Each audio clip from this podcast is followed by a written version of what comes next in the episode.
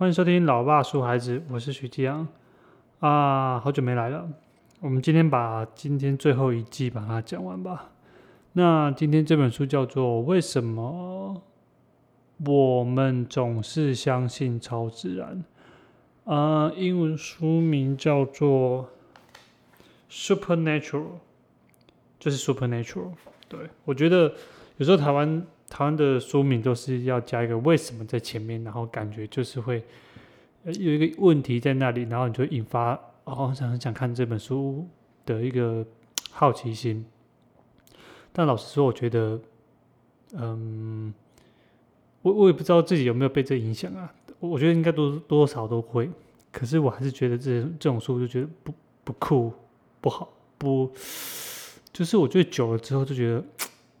就是很 low 啊，因为感觉就是一个工具书。我我自己看看这些书看下来之后，就觉得，啊，如果你把，譬如说我们有有些励志的书，都会觉得什么这个世界很美丽，但是你要很可爱啊，这个世界很可恶，你要很可爱。反正反正他就直接把这这这本书里面的重点就讲在书名讲在里面的。那我觉得这个书这本书也是一样。那可是我还最近还有看其他的书，叫做《杂讯》哦，我知道很多人都听过。我觉得这这种书名就很酷，《杂讯》然后到底可以讲什么？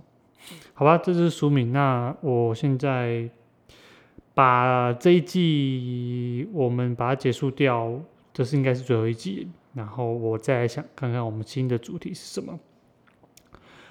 嗯，Supernatural。呃，我们家的阿杰他之前问过一个问题，他说：“爸爸，我们死掉之后会去哪里啊？”诶，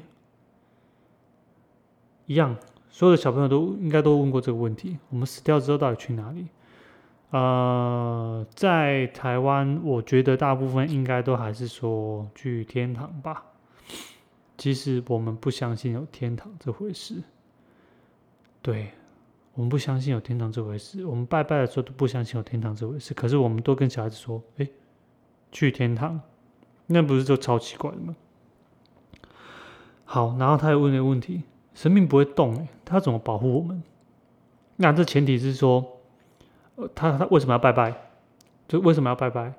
然后可能他听到我还是其他人跟说：“哦，拜拜是为了保护我们呢。”那他就下一个问题。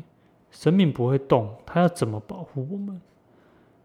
对于小朋友来说，这个抽象的概念，他还没有成立，所以他还是觉得生命就是一个娃娃，一个神像在那个地方，他没有办法想象说那个东西是可以，是可以浮现在他的脑袋里面的，他还没有。那那讲到这里，我还是觉得，嗯。也许，也许，也许这样讲对很多有宗教信仰的人很不礼貌，或是有点冒犯。但我真的认为说，小孩子他可能是一个无神论者，他可能可能是一个无神论者。可是因为经过我们自己的文化，自己我们自己的一些生长背景，去加以嗯调控，或是说加以啊，就是培养之后，才会变成一个有神论者。所以，我我会觉得啊，我会觉得是说，诶，他问了这个问题之后，让我觉得好像我们是不是应该要给他有所选择？我自己在我自己在对他的这种信仰的态度上面，我会偏向于说，我把很多的事情、很多的可能，或是很多人的每一种想法，尽量的跟他讲。有些人相信上帝，相信神明，相信很多的东西，阿拉或者相信的不不，有有些不相信，有些只相信自己的祖先，好，比如说原住民，或是说有些原住民。可是我会摆在他面前，或者是我会跟他说，哎，可能死掉之后他就是死掉了，没有了，死掉就是没有了，就是没有了。虽然这概念很难被人家接受，这等一下我们还会再继续讨论说为什么。这个概念非常被难以被接受。好，呃，再就是说，其实这本书它就讲了一个重点，其中一个重点叫做对死亡的觉知，就会造成我们，呃，对宗教或是对超自然、超自然力量的一些信仰，讲了，可以结束了。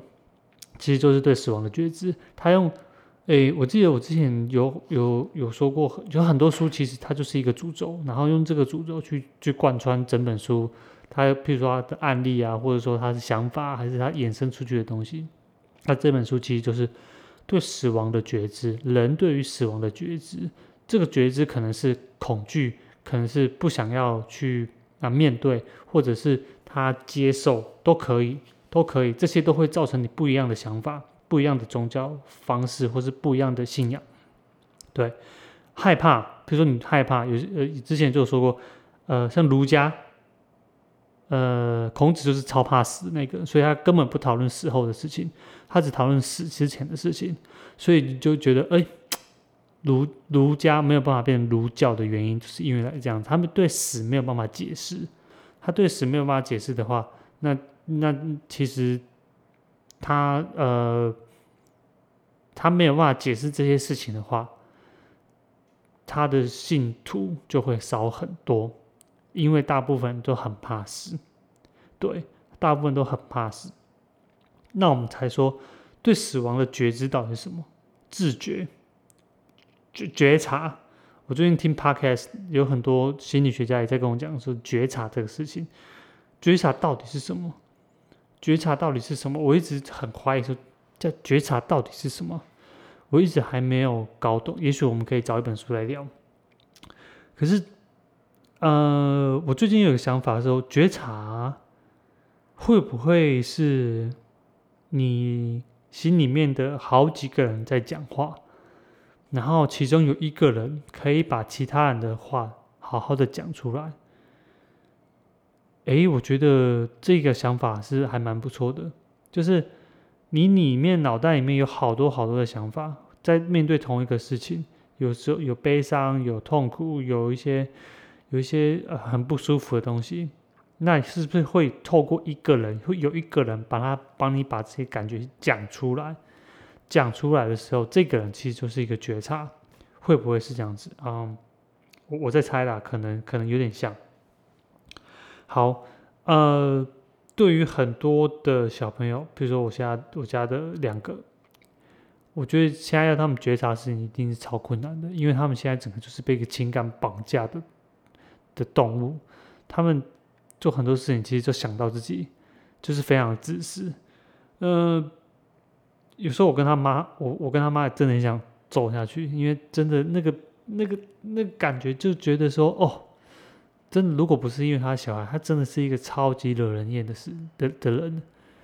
那这样子反过来想，是不是？如果你现在在社会上遇到一些人，他们感觉就是超级自私的时候，感觉只只想到自己的时候，你就觉得他是不是没长大？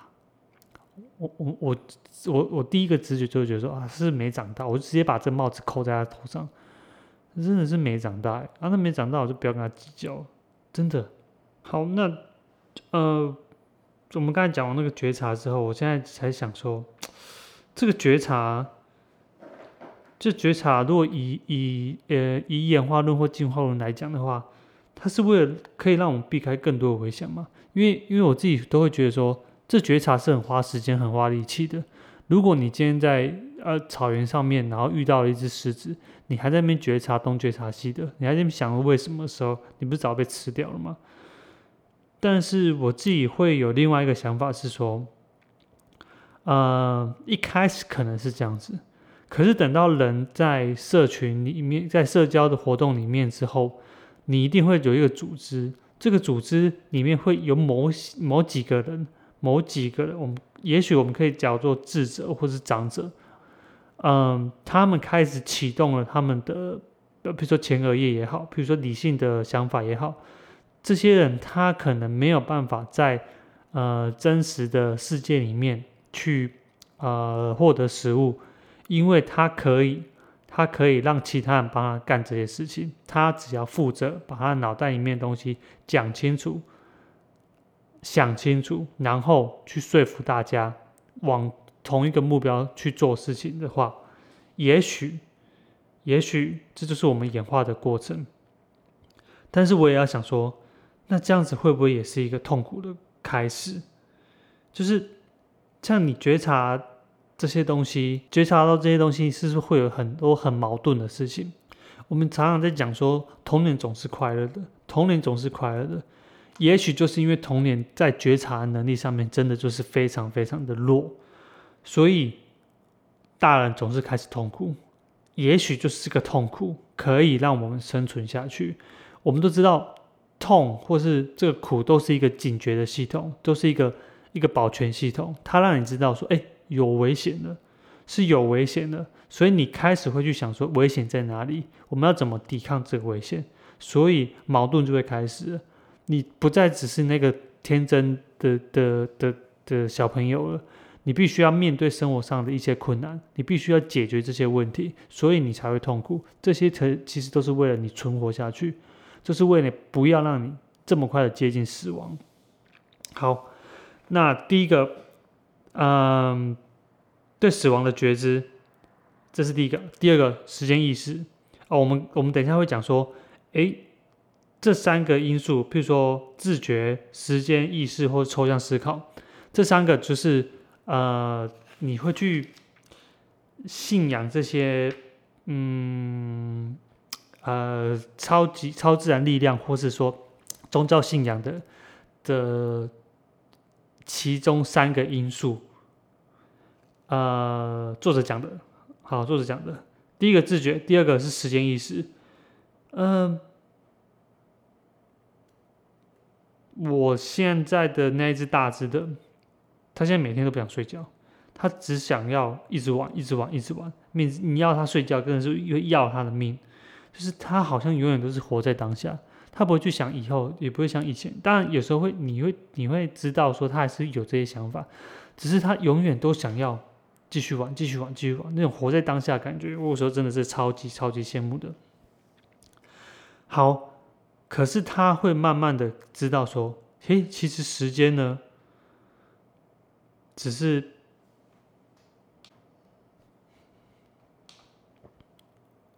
这个时间的意识会慢慢建构在他的脑袋里面，呃，可能就是我们知道的前额叶可能开始启动了，或者说呃其他的方式，这这边作者没有讲的很很很详细啊，不过慢慢的、慢慢的，呃。也有慢慢的，这些大脑会对这个时间的感觉，可能越来越，嗯，越来越有呃更深的一个一个一个 feel，一个一个一个感觉。好，这边我讲的不是很清楚，所以因为我开也听不太懂，我看不太懂。那第三个是抽象思考，或是想象力的思考，或是逻辑思考能力。我们都知道小孩子不在讲理，不在讲理的原因是什么？就是他前后讲的就是不不对嘛。就是没有逻辑嘛，就是你就是会觉得说，哎，到底在干嘛？你就是这个小朋友不讲理、不讲理的小朋友说，所以不讲理就是这样子，嗯，没有逻辑性。那这个逻辑的思考能力，他们还没有建立，但是他们也还在慢慢的建立。也就是说，慢慢、慢慢、慢慢、慢慢、慢慢建立这些抽象思考、想象呃思考或世界逻辑思考能力，我觉得这些都是有，都是有关的，都是有关的。那这三个因素加起来的时候，你对死亡的想象可能就随之而来了。呃，但是我们都会知道说，对死亡的想象，现在对小朋友来说，你跟他讲这个死亡的概念，他其实有点不太懂，他有点不太懂什么到底什么是死亡。那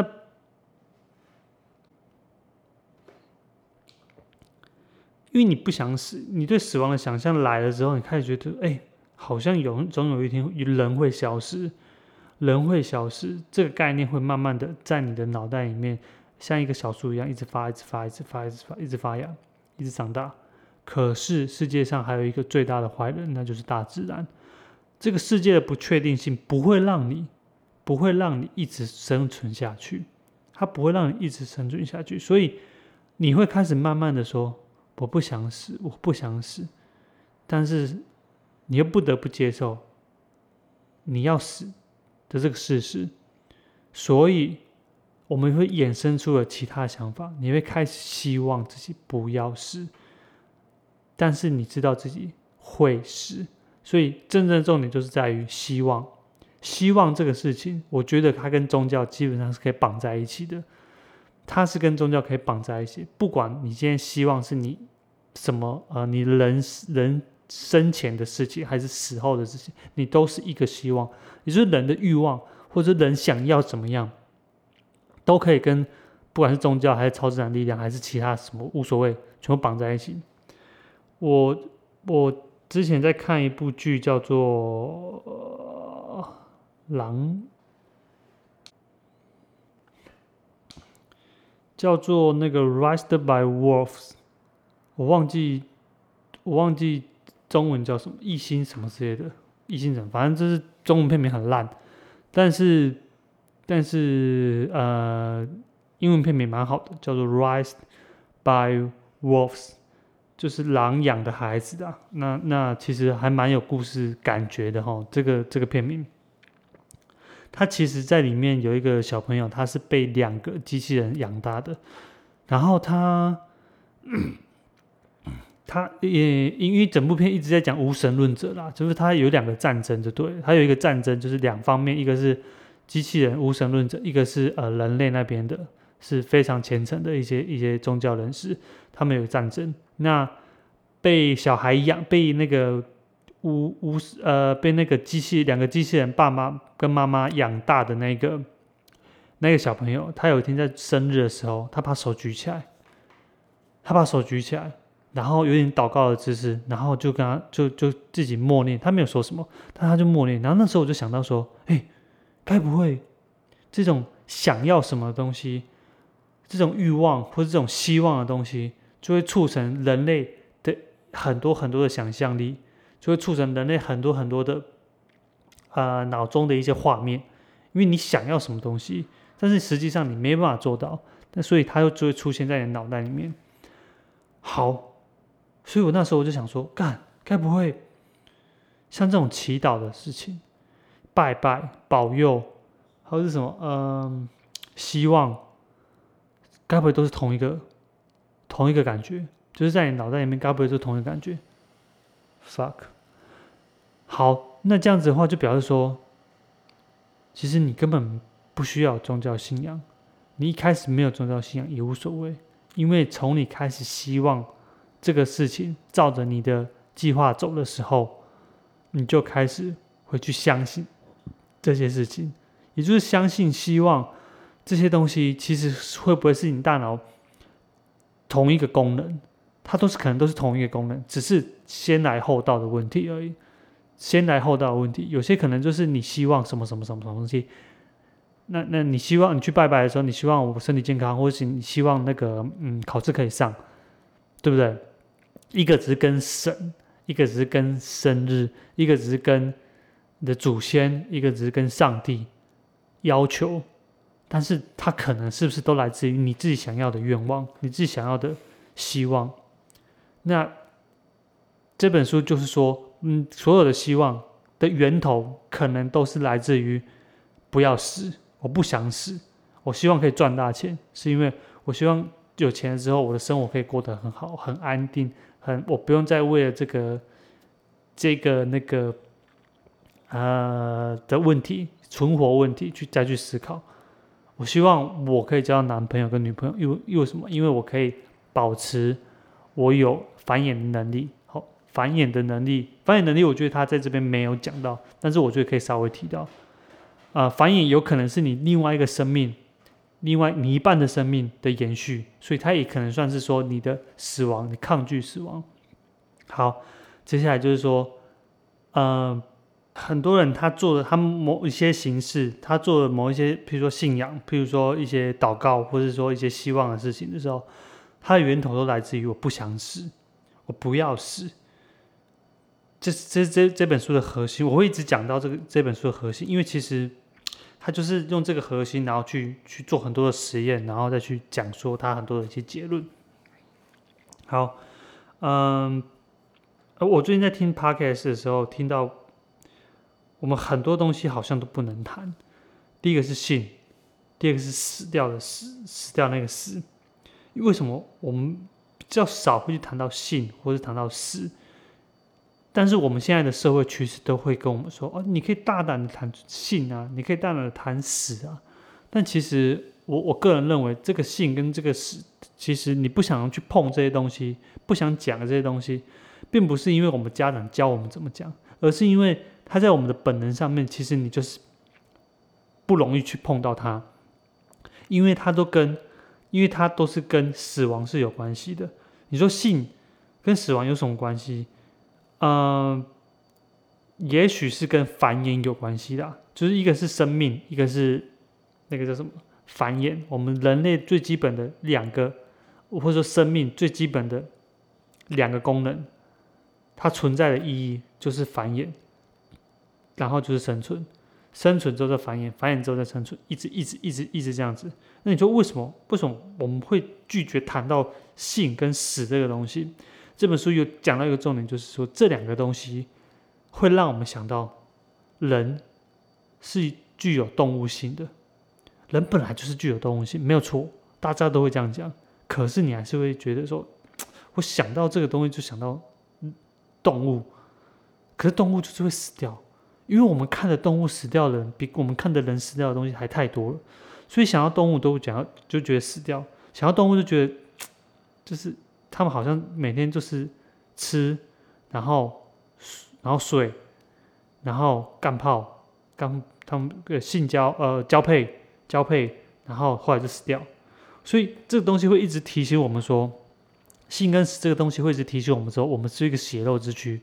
可是我们不要啊，我不要是一个血肉之躯啊，我们想要不要死，我们不想要死，所以我们就一直。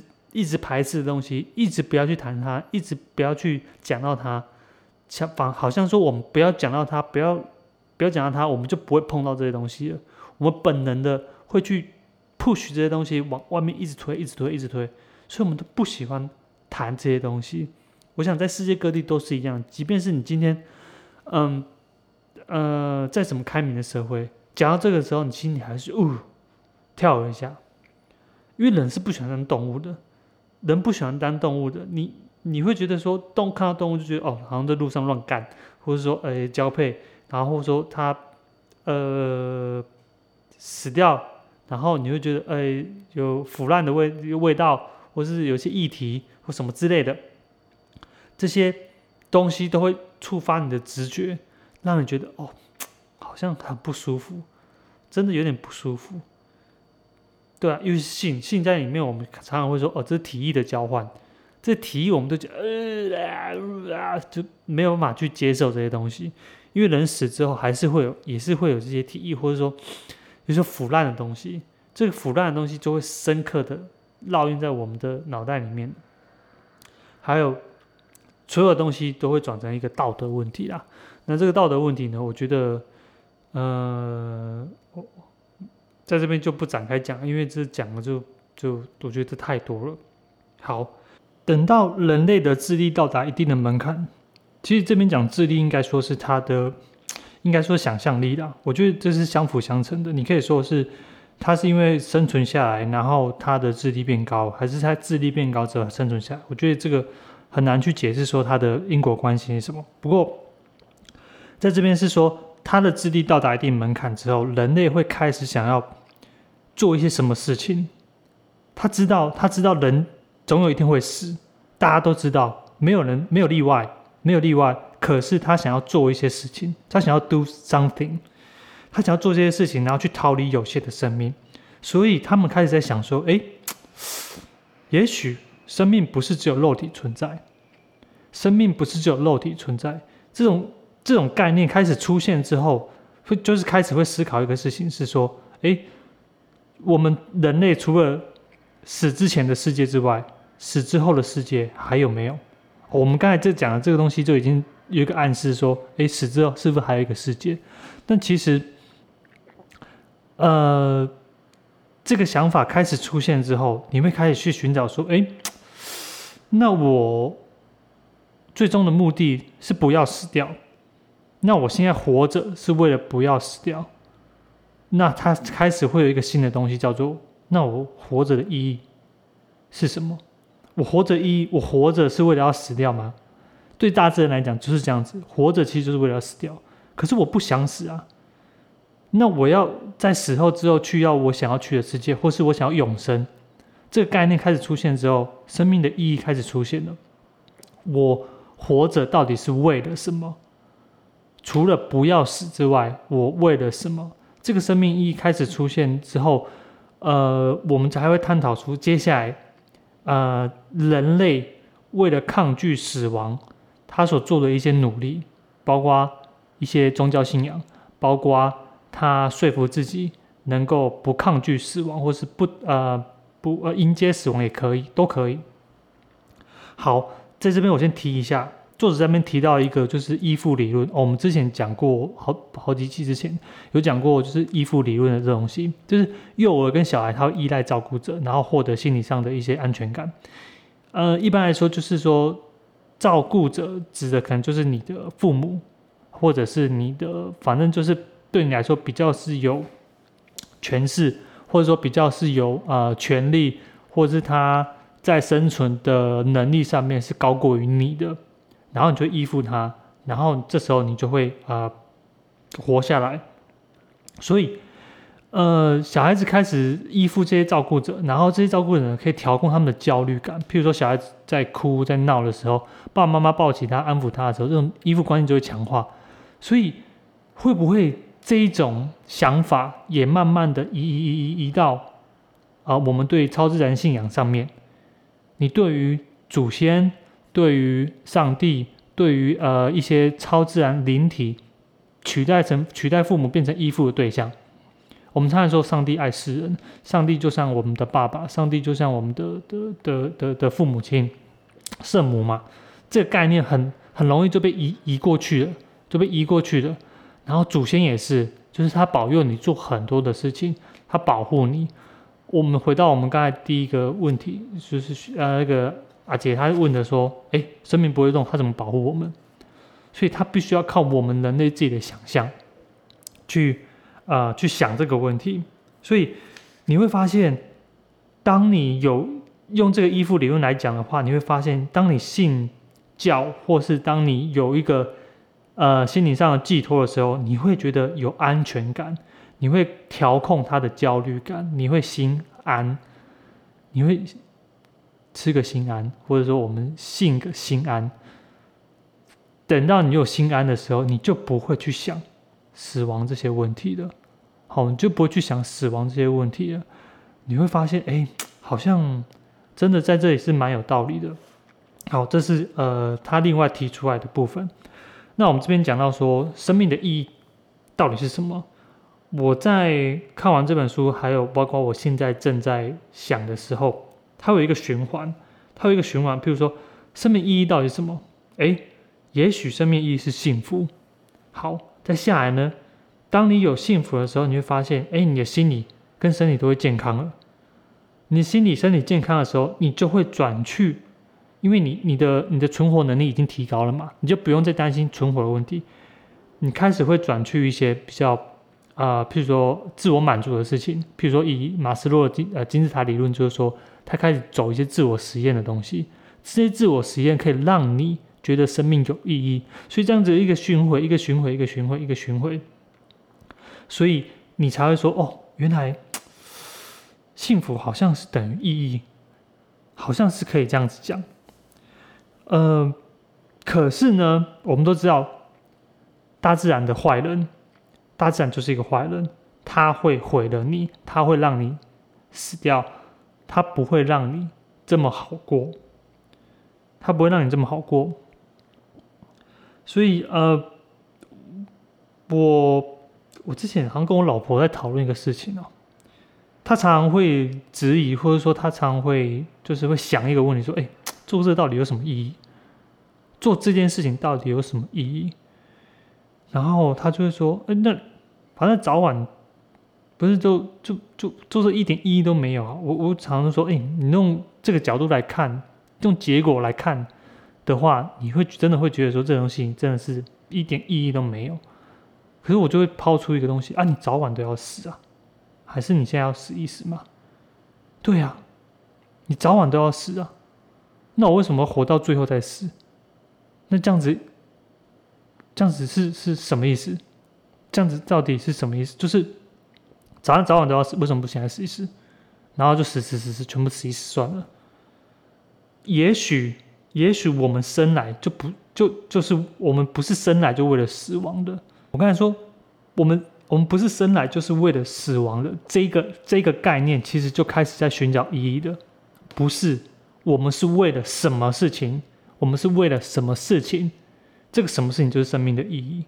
对，那个他讲那个故事说他死掉，嗯，就是有一个有一个一个家长，他的他的儿子然后在军中就死掉了，然后他在军中不是为了打敌，不是为了，不是为了没有为了，嗯，他死掉的原因是因为他被他的同袍在一个军事演练的时候就不小心误杀了，就是你你你会觉得说，哎看。他去当兵，他不是被敌人干掉，他也不是为国捐躯，他不是，他只是，就是就是被被他同袍就误杀了，干啊这样子是杀小，我没办法接受，我没办法接受这个东西，我没办法接受这个东西，或者是说一些呃酒驾的酒驾的人，他撞死了某个家长的孩子，就是无缘无故就是被打就被打死了，所以这些家长都觉得说，哎。我是不是要做一些什么事情？我是不是要做一些什么事情，然后让这个事情不再发生？他没有办法接受说，我孩子就这样死掉了。好，那我应该做些什么事情？做这些事情的时候，可以让我的心里觉得弥补一些，就是焦虑感，或是弥补一些是后悔的那种感觉。所以，我决定成就一个呃酒驾协会，不是酒驾协会，是反酒驾协会，这也可以。或者是我开始去推动一些活动。推动一些制度，我他们会觉得认为说，上帝或者是反正自然的力量，他给我一个警警讯说，哎，我应该要做些什么事情，做些什么事情去改变某些事情，也就是我们刚才说的这些 do something，这些这些动作可以抚慰我们自己的心灵，可以抚慰我们自己的那种焦虑感，所以自然而然的，你你可以因为这些行为，然后做这些事情，或者是你开始偏向那些宗教，或是偏向一些超自然信仰，都可以。这些东西可能都是为了抚慰我们自己的一些焦虑感、心安、安全感都可以，因为人是没有办法接受这些大自然，他们随机的就把我们生命给夺走的，很难，非常难。他可能已经刻在我们的基因里面了。也许，也许就是因为我们有这些想法、有这些逻辑思考能力、一些因果判断的能力的时候，我们才可以成为人类。还可以存活下来，反过来就是说，这些想法也可也会影响到我们之后的生存能力。好，有可能是这样子，所以目的论就开始出现了。我们生下来是为了要做哪些事情？我们注定要做哪些事情？所有的事情都是预先安排好的。这些目的论就会慢慢的、慢慢的切进来。呃，小孩子问的问题就会说。为什么太阳那么热？我们常会说，因为太阳那么热，我们地球才会那么的温暖呢，这样我们才会活下来。但其实，如果有一些科学概念的话，根本就不是，不是这样子的，不是因为先有地球，再有太阳，不是为了要温暖这个地球，太阳才出现的，不是这样子的。呃，认真的讲，所有一切可能都是一个随机发生的结果。我们的生命也有可能都是这样子，可是对于很多人他没有办法接受，我应该觉得大部分的人是没有办法接受，包括我。虽然我现在这样讲这些东西，可是我觉得，呃，当你面对死亡，或是面对一些人生无法面对的课题，或是说呃很很大很高很大的挫折的时候，我觉得我很难去说，哦，干事情就是这样子啊，哎干啊随机啊，就是这样子啊。然后继续过生活嘛，很难。你会觉得说，哎，我是不是做错什么事情啊？为什么要这样惩罚我？看这个东西就是一个因果，或者是一个一个一个逻辑的一个思考。先有因再有果，我是不是做了什么事情？我是不是某些事情做错，或者是到底我们发生了什么事情才会这样子？我们所有的思考可能都建立在这个上面了。对啊，所以。这些东西都可以解释到很多，譬如说上帝啊、因果啊、宿命啊、命运啊这些东西的。好，我们知道了呃死亡觉知，然后开始寻找呃生命的意义，然后再引出了这些目的论。可是后来发现说，这些目的论都可以降低你的死亡觉知。好，它是一个循环。你先有了死亡觉知，才发现说，哎，我应该做些什么事情。好，不管今天是想还是自己的行为做，然后在一个循环之后，就发现，哎，这个东西可以降低我对死亡的焦虑感，这个东西可以降低我对死亡的觉知，然后就一个循环，一个循环，一个循环，一个循环。呃，所以很多的学者都会说，其实目的论的想法，呃，好像是来自于来自于呃推理的过程。但其实，我我个人认为这东西是来自于直觉啊，就是它可能刻在我们基因上面的。呃，那一本书叫什么？呃，为什么好人总是自以为是？他也讲了很多我们以为是我们在道德上以为的的的的的问题，其实都是我们直觉上面去判断的，是直觉上面去判断。那这个东西我觉得要讲要要再拖很多的事情的。好，嗯。最后不是最后了，反正还有很多，我再讲一下。嗯，杰他有问我一个问题，说那到底死后的要去哪里？死掉之后到底要去哪里？他这边提到说，我们刚才已经解决到，就是你有信仰的那一部分，他到底是他他是怎么想的？可是我们可以慢慢的再把一群人拉出来，那个那群人叫做无神论者。哎，无神论者。他是可以，好，他是可以，就是看待的这一切吗？他是可以好好的看待这一切吗？我曾经有听说一个说法是，佛陀好像就是一个无神论者，他把所有事情都看开了，他把所有事情都看开了，他觉得这些都是缘，或者说这些都是，呃，一切都是随机的，一切都是随机的，所以他也不相信说死后只会去哪里，因为那个是后来的人。把它加上去的佛陀，它是一个佛学的概念、哲学的概念，但不是一个宗教的概念。因为宗教还是会跟死掉之后的世界有所关联。但是我记得佛陀好像没有讲这些事情。呃，作者在这边他他提到一个例子，就是说他爸爸自己死掉的时候，他爸爸是一个虔诚的一个一个一个教徒，然后他后来好像得癌症还是什么之类的，然后嗯。一直到他死掉之前，他呃其实也是过得蛮辛苦的，好像就是有插管还是什么之类的。不过他他有说他爸，他有说他爸到后期的时候是非常嗯乐天，或者说很乐于接受这个结果的。他很乐于接受这结果，主要是原因是他说他可以去见上帝，或者说他觉得这一辈子。是生命是有意义的。也许，呃，这个故事的结论就是说，当你今天有信仰，或者说在你今天，呃呃，进入到一个就是所谓的超自然信仰里面的时候，你真的会觉得生命真的很有意义。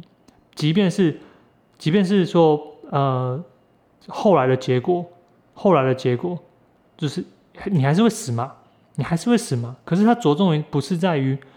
你的这个死的可能只是一个点，它不是一个，它看只是一个坎或是一个关卡，因为你有信教，所以之后你死之后，你还是可以继续你的生命。肉体虽然死掉，可是我精神是不会死的，我可以一直一直一直一直下去，我可以一直一直活下去，或者是上天堂或什么无无所谓之类的。那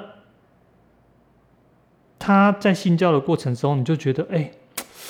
呃，不是，他在叙述的过程中，你就觉得说，哎，这个人真的是好不怕死哎，面对死亡，他没有恐惧，或者说他没有任何的呃去排呃排斥或是什么之类的，好像真的就是有信教人或是有信仰的人，他们在对这种死亡的的的嗯的害怕的焦虑上面是比较不会有的，因为他们普遍认为说死只是一个过程。死只是一个过程，它不是一个结果，最后不是死掉。这个死过了之后，我还在另外一个世界持续的活下去，我还在另外一个世界持续的活下去。所以我只是走过了这个过程，然后往下一个过程走。整条这是一体一直线的，那个死掉可能只是中间的一个点，我跨过去而已。当你这样想的时候，你就发现说，你好像真的就一点都不抗拒死亡了。你你对这种死亡的焦虑感，就慢慢就没有了。好，呃，这这是这里的呃一个一个，这到这里就会有一个段落。那我们之后就会聊一下无神论者他们到底是呃怎么样去想这个问题的。OK，那我们就下一次再来讲吧。欢迎收听，呃，谢谢收听老爸说孩子，我是徐讲，拜拜。